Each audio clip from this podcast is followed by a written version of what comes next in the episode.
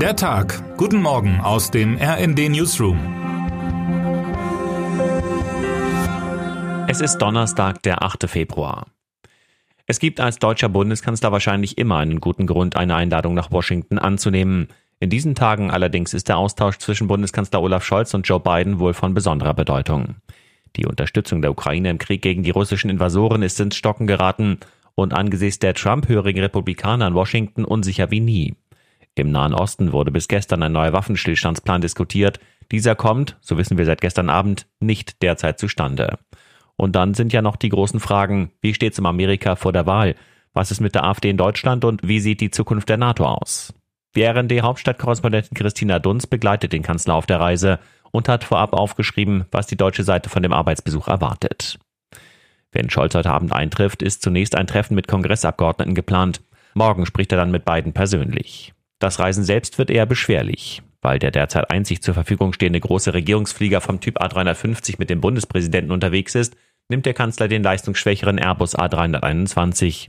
Der schafft den Atlantikflug aber nicht ohne Zwischenstopp zum Tanken. So ist Scholz fast genauso lange in der Luft wie die 24 Stunden auf dem Boden in den USA. Warten auf Tucker Carlson. Wladimir Putin spricht nicht mit jedem. Das gilt vor allem für westliche Journalistinnen und Journalisten.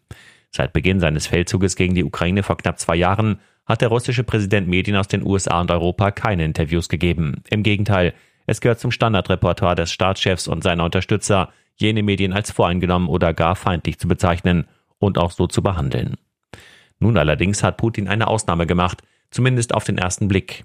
Der berühmt-berüchtigte ehemalige Fox News-Moderator Tucker Carlson hat ein Interview mit dem Kremlherrscher geführt. Wir sind in Moskau, erklärte der bekennende Trump-Anhänger und Verschwörungstheoretiker in einem Video, das er auf der Plattform X veröffentlichte. Er wolle das Putin-Interview führen, weil die Amerikaner ein Recht darauf haben, alles über den Krieg zu erfahren, in den sie verwickelt sind, erklärte er. Die Bevölkerung der englischsprachigen Länder scheine sich nicht bewusst zu sein, was der Konflikt bedeute. Sie glauben, dass sich nichts geändert hat, und das glauben sie, weil niemand ihnen die Wahrheit gesagt hat. Ihre Medien sind korrupt, sie belügen ihre Leser und Zuschauer. Der Kreml hat gestern bestätigt, dass das Interview bereits geführt wurde. In einem Punkt allerdings widerspricht ein Sprecher dem ultrarechten US-Moderator, der in seinem Video zudem behauptet hatte, dass sich kein westlicher Journalist die Mühe gemacht habe, mit Putin zu sprechen. Außer eben er selbst. Nein, Herr Carlson hat nicht recht. In der Tat kann er das nicht wissen. Wir erhalten viele Anfragen für Interviews mit dem Präsidenten, aber wenn es um die Länder des Westens geht, handelt es sich meist um große Online-Medien, traditionelle Fernsehsender, große Zeitungen. Die seien allerdings alles Medien, die eine einseitige Haltung einnehmen. Nun hat Putin also offenbar jemanden gefunden, der in dem Krieg nicht nur die schlechten Seiten sieht, man darf auf die Veröffentlichung des Gesprächs gespannt sein. Von Bienen und Böhmermann. Jan Böhmermann hat die Justiz schon das ein oder andere Mal beschäftigt. Einst untersagten ihm Hamburger Gerichte, sich satirisch und in Reinform über den türkischen Präsidenten Recep Tayyip Erdogan in Zusammenhang mit Sex mit Tieren zu äußern. Böhmermanns Schmähgedicht ging in die deutsche Mediengeschichte ein und führte zu einem diplomatischen Eklat zwischen Deutschland und der Türkei. Ganz Deutschland philosophierte über die Frage, was darf Satire? Wenn heute das Landgericht Dresden sein Urteil im Böhmermann-Prozess verkündet, geht es um deutlich kleinere Münze. Der TV-Satiriker hatte gegen einen Imker aus Meißen geklagt, weil der Werbung mit seinem Namen und seinem Bild für bestimmte Honigprodukte gemacht hatte. Anlass ist eine Sendung des ZDF-Magazin Royal, in der Böhmermann und seine Redaktion Startups durch den Kakao zogen, die Bienenpatenschaften an Unternehmen verkaufen. Böhmermann bezeichnete das als Bee-Washing. In der Sendung wurde auch die Bio-Imkerei My Honey des Imkers aus Meißen genannt. Letztere reagierte auf ihre ganz eigene Art und Weise auf die Kritik.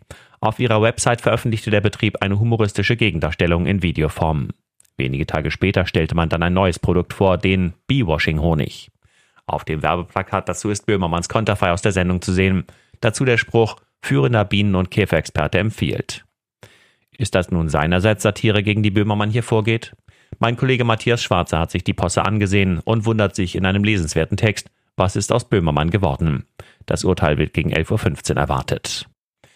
Im Rheinland heißt sie Weiberfastnacht oder gar Viva Forstelovend, in Aachen Fettdonnerstag, in Koblenz Schwerdonnerstag. Heute, wie immer am Donnerstag vor Aschermittwoch, beginnt in den Karnevalshochburgen der Straßenkarneval. Die Kostüme sollten allerdings wetterfest sein. Vielerorts rechnen die Meteorologen mit Regen und Sturm. Und damit wünschen wir Ihnen einen guten Start in diesen Tag. Text Dirk Schmaler, Am Mikrofon Sönke Röhling. Mit rnd.de, der Webseite des Redaktionsnetzwerks Deutschland, halten wir Sie durchgehend auf dem neuesten Stand. Alle Artikel aus diesem Newsletter finden Sie immer auf rnd.de slash der Tag.